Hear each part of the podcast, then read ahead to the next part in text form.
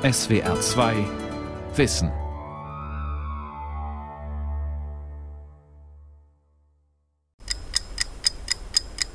Die Zeitumstellung brauchen wir nicht und es wird vielen besser gehen, sodass man halt eben gleichbleibend seinen Rhythmus einfach hat. Den meisten geht es so. Viele leiden nach der Umstellung von Sommer auf Winterzeit und umgekehrt oder durch eine Reise in eine andere Zeitzone. Also ich denke, ich bin ein ganz guter Schläfer. Ich schlafe sehr tief, aber mit der Stunde weniger merkt man es doch. Dass man dann mittags denkt so, oh, jetzt habe ich so ein richtiges Tief und könnte mich jetzt ins Bett legen. Und man hat dann das Gefühl, man ist einfach ausgepowert. Die innere Uhr. Taktgeber für unsere Gesundheit. Eine Sendung von Maike Broschka. Bald könnte die unbeliebte Zeitumstellung abgeschafft werden. Ende September legte EU-Kommissionspräsident Jean-Claude Juncker einen entsprechenden Vorschlag vor. EU-Parlament und Mitgliedstaaten müssen in den nächsten Wochen und Monaten zustimmen. Vorausgegangen war eine Internetumfrage unter den europäischen Bürgerinnen und Bürgern, an der das Interesse so groß war, dass der Server zusammenbrach. 84 Prozent der Teilnehmer sprachen sich dafür aus, die Uhrenumstellung abzuschaffen. Ein klarer Auftrag an die Politik, meinte der Europaabgeordnete Peter Liese. Wenn das Ergebnis einer Konsultation so eindeutig ist, dann dürfen die europäischen Institutionen es nicht ignorieren. Endlich kein Umstellen mehr auf die Sommerzeit. Oder auf die Winterzeit wie am kommenden Sonntag? Für den Biorhythmus vieler Menschen wäre das eine Erleichterung. Es dauert schon immer so eine Woche, bis ich mich daran gewöhnt habe. Es wird so schleichend dann besser, aber ist halt einfach doof. Und energietechnisch bringt es ja auch nichts, weil das war ja mal die ursprüngliche Absicht. Energie spart die Umstellung der Uhren tatsächlich nicht. Das war im Jahr 1980 der ursprüngliche Grund für die Einführung der Sommerzeit. Stattdessen bereitet sie vielen Menschen gesundheitliche Probleme. Müdigkeit, Schwierigkeiten beim Einschlafen und Konzentrationsprobleme sind die häufigsten Beschwerden. Auch die Zahl der Herzinfarkte steigt offenbar an. In den ersten drei Tagen nach dem Wechsel zur Sommerzeit, also Ende März, gibt es unter den Versicherten der Krankenkasse DAK 40 Herzinfarkte am Tag statt der sonst üblichen 30. Hinzu kommen 15 Prozent mehr Krankschreibungen am ersten Tag. Das zeigt, an der Uhr zu drehen, kann den Organismus aus seinem Rhythmus bringen. Der Mensch an sich ist ein rhythmisches Wesen. Das klingt zunächst ein bisschen komisch, Rhythmisch heißt, wir haben gegenläufige Prozesse. Alle Lebewesen bestehen letztlich auf gegenläufigen Prozessen. Der Ingenieur Dr. Martin Braun erforscht am Stuttgarter Fraunhofer Institut für Arbeitswirtschaft und Organisation das Zusammenspiel von Mensch und Technik und insbesondere die Rhythmik des menschlichen Organismus. Das Allereinfachste ist mal zu gucken, wie man atmet, die Nase da strömt Luft ein und da wird die Luft auch wieder abgegeben, strömt wieder aus. Also das sind wir beim Atemrhythmus. Wenn Sie mal einen Hirnforscher fragen, wenn der ein Elektroenzephalogramm des Gehirns abnimmt, dann kann der ja auch Wellenmuster feststellen. Also auch das Gehirn funktioniert auf Basis von Rhythmen. Neben diesen sehr kurzfristigen Rhythmen von wenigen Sekunden gibt es auch längerfristige. Vor allem der zirkadiane Rhythmus, also der Tag-Nacht-Wechsel, ist für die Gesundheit von Bedeutung, erklärt Björn Lemmer, emeritierter Chronopharmakologe der Universität Heidelberg. Die wichtigste Kenntnis ist, dass der Mensch keine konstanten Funktionen im Körper hat über 24 Stunden. Er ist in der Nacht ein anderer als am Tag.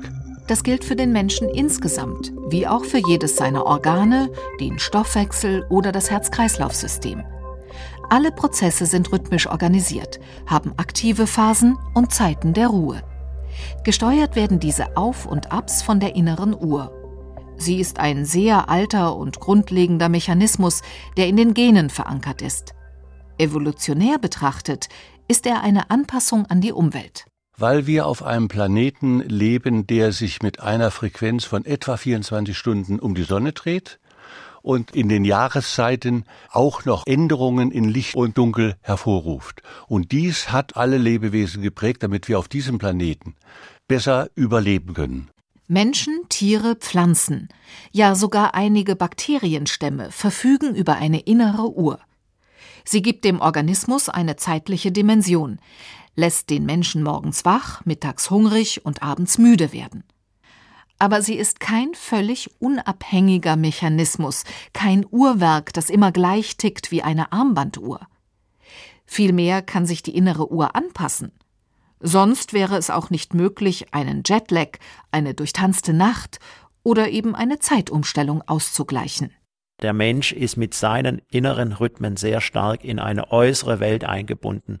Und ein ganz zentraler Taktgeber oder Rhythmusgeber ist eben das Licht. Licht ist das wichtigste Signal für die innere Uhr. Wenn es morgens hell wird, wacht der Mensch auf, zumindest wenn sein Schlafbedürfnis nicht allzu groß ist. Das Problem ist nur, viele verschwinden schon bald nach dem Aufstehen wieder in relativ dunklen Büros. Der Konferenzraum im Erdgeschoss des Stuttgarter Fraunhofer Instituts für Arbeitswirtschaft und Organisation sieht aus wie ein ganz normaler Arbeitsplatz. Weiße Tische mit Stühlen und ein Flipchart in der Ecke. Wäre da nicht die beeindruckend hell leuchtende Decke, der Virtual Sky, der virtuelle Himmel? Also die Idee war, den Himmel ins Büro zu holen. Isabel Schöllhorn interessiert sich für die Wirkung des Lichts. Damit sie die Effekte des Lichts auf Büromenschen erforschen kann, musste zunächst raffinierte Technik an der Decke des Raumes untergebracht werden. Wir haben hier so eine Diffusorfolie, die Sie erstmal hier sehen können. Und darunter befinden sich lauter LEDs. 34.000 LEDs hinter einer milchig weißen Folie. Jede einzelne LED-Leuchte lässt sich per App steuern. Aber es gibt auch vorprogrammierte Simulationen.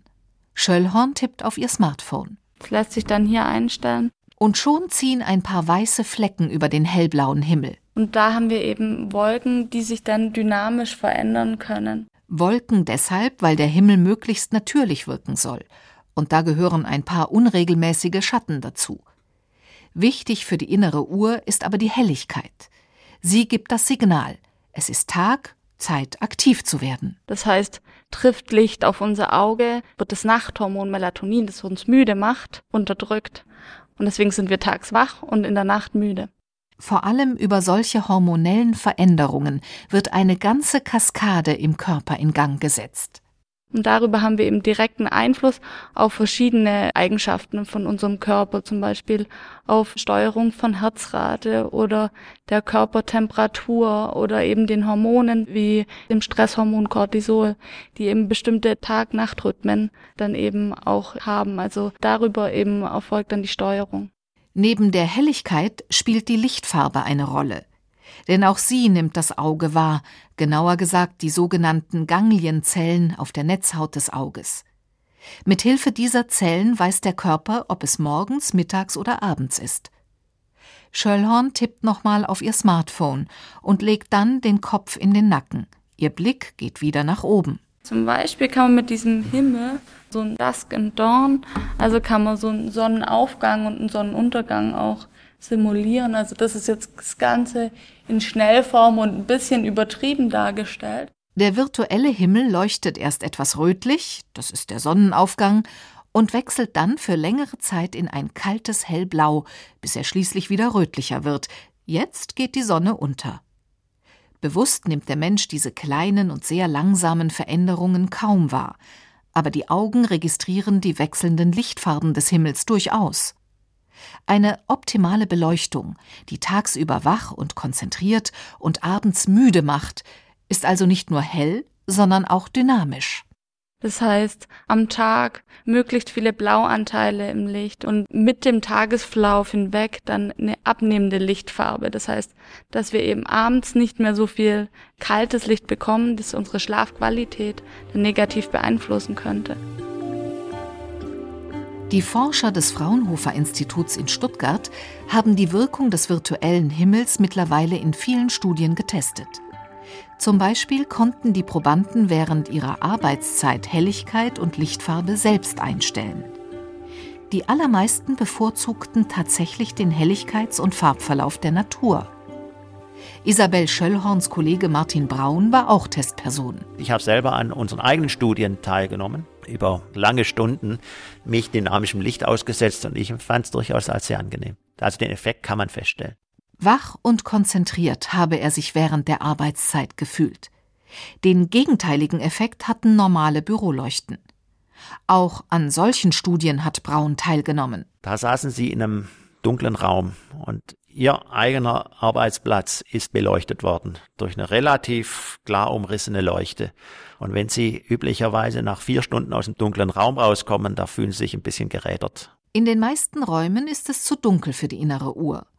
Aber es gibt Möglichkeiten gegenzusteuern, beruhigt Isabel Schöllhorn. Durch helles Licht am Morgen können wir unsere Uhr wieder richtig stellen, sozusagen, wenn sie durcheinander gebracht wurde. Das heißt, wenn wir zum Beispiel mal am Abend länger wach waren oder am Morgen aber trotzdem fit sein müssen, dann können wir unterstützen durch helles Licht am Morgen. Die Lichtforscherin nutzt solche kleinen Tricks selbst gern. Also in der Freizeit genieße ich schon bewusst das Tageslicht. Also ich bin schon viel draußen.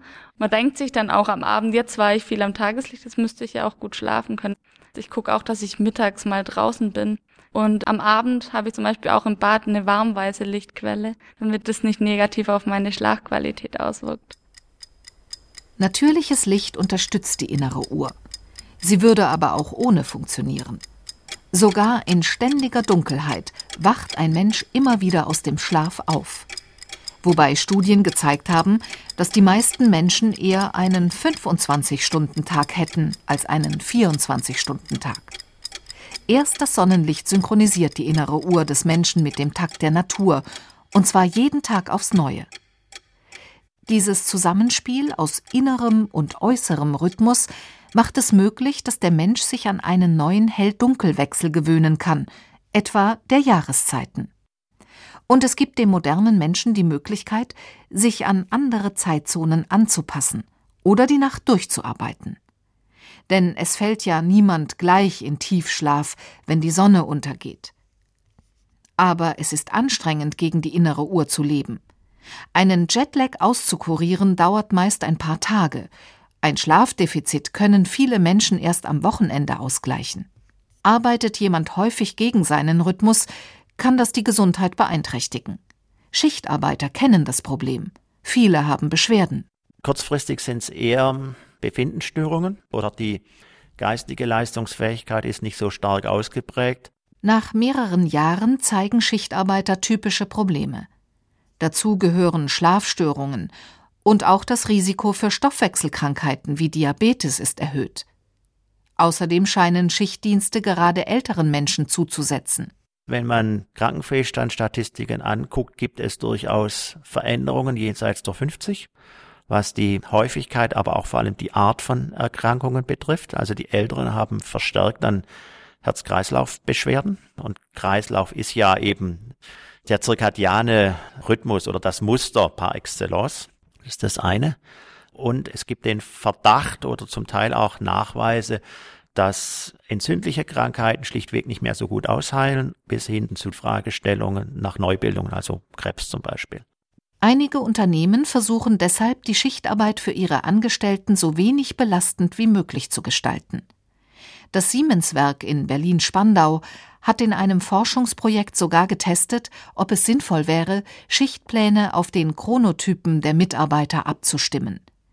Die Idee war, Lerchen, also die Frühtypen, eher in den Morgenstunden einzusetzen und Eulen, die gerne später ins Bett gehen und aufstehen, erst ab dem Nachmittag. Durchgesetzt hat sich das Prinzip bei Siemens allerdings nicht. Aber es gibt andere Möglichkeiten, Schichtarbeit gesundheitsschonend zu gestalten. Ich würde eigentlich schon ein Stück weit plädieren, dass man längere Phasen dann jeweils in Nachtschicht verbleibt. Denn eine ganze Woche lang jede Nacht zu arbeiten und tags zu schlafen, ist weniger irritierend für die innere Uhr als ein ständiger Wechsel der Arbeitszeiten. Zwei Tage Nachtschicht, zwei Tage Spätschicht, zwei Tage Frühschicht, zwei Tage frei und dann wiederholt sich das. Das ist schon eine ganz immense Umstellung für den Organismus. Da würde ich eigentlich ein bisschen abraten davon. Ich würde sagen, längere Phasen, sofern das möglich ist. Und anschließend braucht der Körper ausreichend Erholung, damit er wieder in seinen eigenen Rhythmus findet. Die innere Uhr ist ja kein Selbstzweck, so würde ich es mal ausdrücken wollen. Die innere Uhr reguliert letztlich die notwendig aufbauenden Prozesse und die abbauenden Prozesse. Sie koordiniert die Verausgabung, aber sie koordiniert auf der anderen Seite auch wieder die Regeneration. Alles hat seine Zeit. Deshalb sage ich immer nicht drängeln zu frühen Morgentermin beim Zahnarzt. Schmerzempfindliche Menschen sollten erst am Nachmittag zum Zahnarzt gehen. Dann ist nämlich das Schmerzempfinden am geringsten und lokale Betäubungen wirken dreimal länger als morgens. In der Nacht hingegen ist der Mensch sehr empfindlich, wenn es um Schmerzen geht. Das liegt unter anderem daran, dass nachts weniger Endorphine im Blut sind, die den Schmerz unterdrücken. Auch das Herz-Kreislauf-System eines Menschen hat einen tageszeitlichen Rhythmus. Blutdruck und Herzfrequenz steigen in den frühen Morgenstunden an, schon vor dem Wachwerden. Deshalb ereignen sich zu dieser Uhrzeit besonders viele Herzinfarkte und Schlaganfälle. Blutdrucksenkende Medikamente sollten deshalb so früh wie möglich eingenommen werden. Erkrankungen der Lungen machen sich ebenfalls zu bestimmten Zeiten deutlicher bemerkbar. Deshalb rät der Heidelberger Chronopharmakologe Björn Lemmer dazu, Medikamente gemäß der inneren Uhr einzunehmen. Viele Menschen leiden ja unter Asthma oder allergische Reaktionen und die sind wesentlich ausgeprägter in der Nacht als am Tag. Und die Lungenfunktion ist auch schlechter in der Nacht als am Tag. Und deshalb gibt es auch hier die klaren Regeln, dass man solche Medikamente beim Asthma besser abends geben sollte, um die Zeiten der Gefährdung des Patienten besser mit Medikamenten überstehen zu können. Bei Erkrankungen, bei denen die Muster nicht so auffällig sind, werde der Faktor Zeit oft vernachlässigt, beklagt Lemmer. Denn viele Mediziner gingen davon aus, dass der Körper immer gleich arbeitet. Entsprechend lauten die Empfehlungen, Medikamente gleichmäßig über den Tag verteilt einzunehmen. Doch auch Niere und Leber, über die Medikamente verstoffwechselt werden, sind zu bestimmten Zeiten aktiver als zu anderen. Bis hin zu den Enzymen können wir nachweisen, dass die Enzymaktivität in der Leber tagesrhythmisch ist. Das gleiche gilt für die Ausscheidung von gewissen Medikamenten, die sehr wasserlöslich sind, über die Nieren. Die Nierenfunktion ist am Tag wesentlich ausgeprägter als in der Nacht. Deshalb werden solche Medikamente in der Nacht auch geringer ausgeschieden. Und dann können höhere Konzentrationen in der Nacht zu verstärkten unerwünschten Wirkungen führen. Björn Lemmer ist einer von wenigen, die sich für diese Zusammenhänge schon in jungen Jahren interessiert haben. Früh ist dem mittlerweile emeritierten Professor aufgefallen, dass Arzneien abhängig von deren Tageszeit mal stärker und mal schwächer wirken. Deshalb hat er deren Verabreichung zu unterschiedlichen Tageszeiten untersucht, mit Auswirkungen auf sein Team, wie er sich erinnert. Bei mir im Institut mussten alle Mitarbeiter, einschließlich meiner selbst, am Tag und in der Nacht arbeiten. Eigentlich erstaunlich, dass die zeitliche Dimension des Körpers in der Wissenschaft lange Zeit ein Nischendasein geführt hat.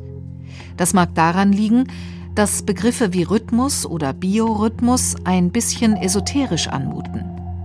Wissenschaftler auf diesem Gebiet konnte Lemmer lange an einer Hand abzählen. Es ist eine kleine Gruppe, die sich diesem Thema gewidmet hat und deshalb bin ich auch eigentlich so froh, dass der Nobelpreis für die innere Uhr vergeben wurde. 2017 haben drei US-Forscher den Medizin-Nobelpreis für die Entdeckung des grundlegenden genetischen Mechanismus der inneren Uhr erhalten. Das hat der Chronobiologie viel Aufmerksamkeit verliehen, der Wissenschaft, die biologische Prozesse in Abhängigkeit der Zeit erforscht. An der Berliner Charité wurde ein neuer Fachbereich Chronobiologie gegründet. Dort gibt es einen Raum, in dem einige Mäuse den Tag zur Nacht machen. Wir müssen uns einkleiden. Und dorthin will jetzt der Biologe Dr. Bert Meyer. Und dann müssen wir Kittel anziehen, Überschuhe anziehen, damit wir nicht mit unseren dreckigen Straßenschuhen äh, die Mäuse einer Infektionsgefahr aussetzen. Ja. So Einschnitt von diesem Chirurg von vorne. Genau. Der Mäusestall ist ein enger, dunkler Raum, in dem nur ein paar kleine rote Lämpchen schwach leuchten. Gar nicht so leicht, sich hier die Schutzkleidung überzuziehen. Das ist eine Haube, die müssen Sie über die Haare ziehen. Und jetzt ziehen wir uns noch Handschuhe an und dann sind wir fertig. Insgesamt sind etwa ein Dutzend Mäuse in den vier großen weißen Schränken untergebracht. Das Besondere ist, in jedem Schrank herrscht eine andere Zeitzone. Man stellt zum Beispiel Lichtschränke dann so ein, dass sie der Zeitzone Australien entsprechen und gibt den Tieren dann ungefähr 14 Tage Zeit, um sich da anzupassen.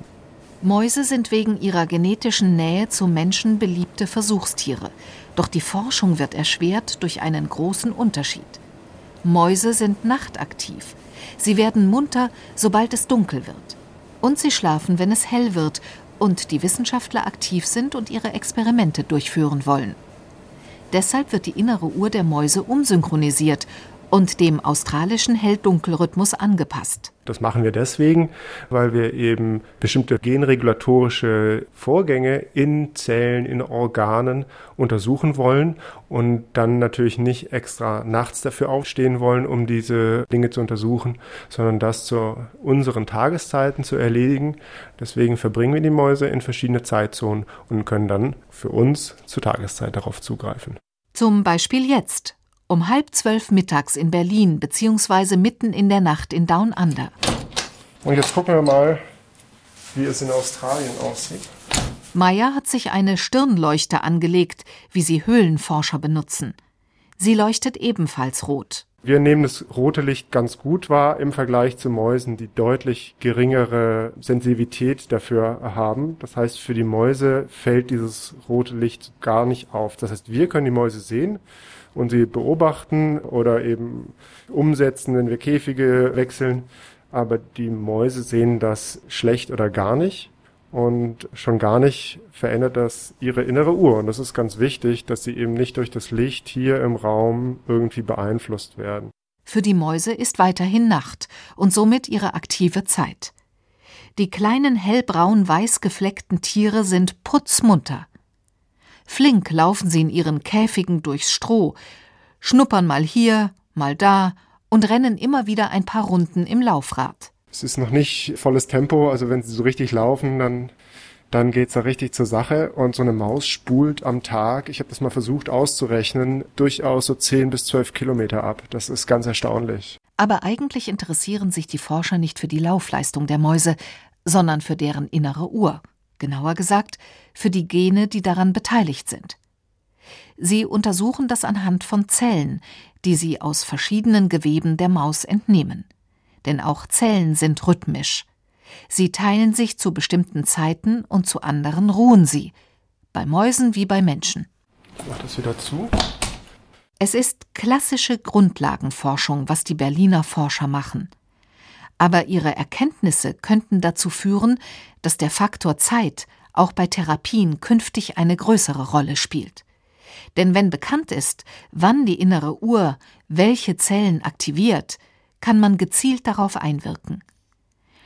Steckt sich jemand zum Beispiel mit einem Schnupfenvirus an, dann hängt das Tempo der Ausbreitung des Virus im Körper davon ab, wie schnell sich die infizierten Zellen teilen erklärt Professor Achim Kramer, Biochemiker und Leiter des Fachbereichs Chronobiologie an der Charité Berlin. Da gibt es auch Studien, die gerade bei viralen Infektionen zeigen, dass der Tageszeitpunkt der Ansteckung tatsächlich bestimmt, wie schnell sich so ein Virus dann vermehren kann, weil infizierte Zellen sind ja auch rhythmisch.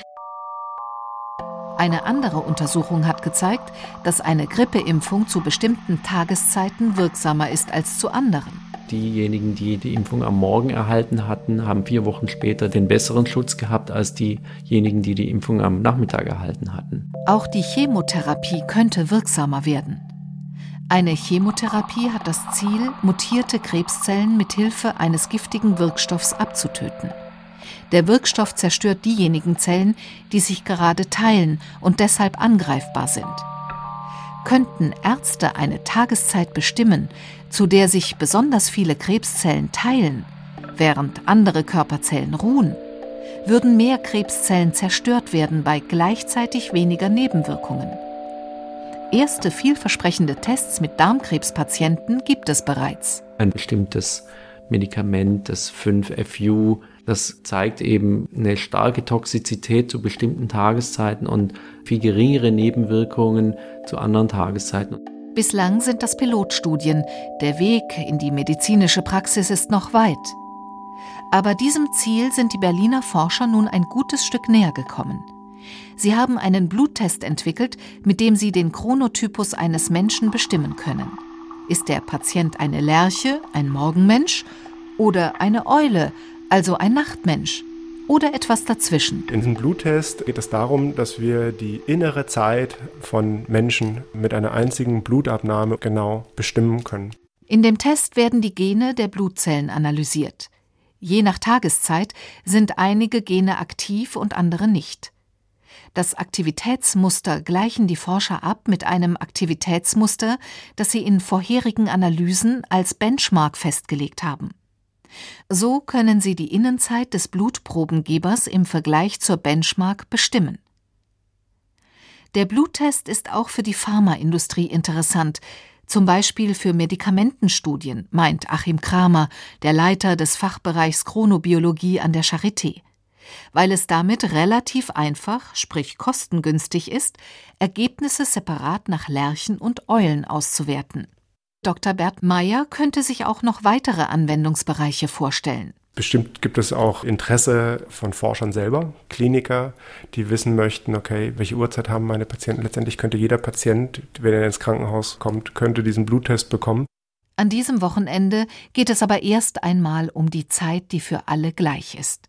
Um drei Uhr Sonntagnacht werden die Uhren wieder von Sommer auf Normalzeit zurückgestellt. Es könnte eines der letzten Male sein, dass an der Uhr gedreht wird.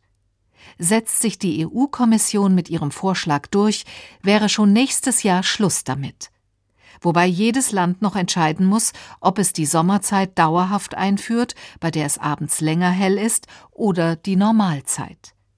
Das könnte dazu führen, dass es in der EU wieder mehr unterschiedliche Zeitzonen gibt.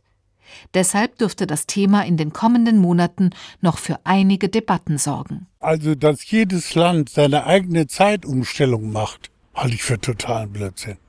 Totalen Blödsinn. Auf jeden Fall Sommerzeit. Kann man abends draußen einfach viel länger sitzen. Also, dass es länger hell ist, das finde ich gut. Das ist angenehm und da soll es irgendwie drauf bleiben weil ich glaube, morgens die Leute, die zur Arbeit gehen, wenn die ein bisschen mehr hell haben, die haben da nicht so viel davon.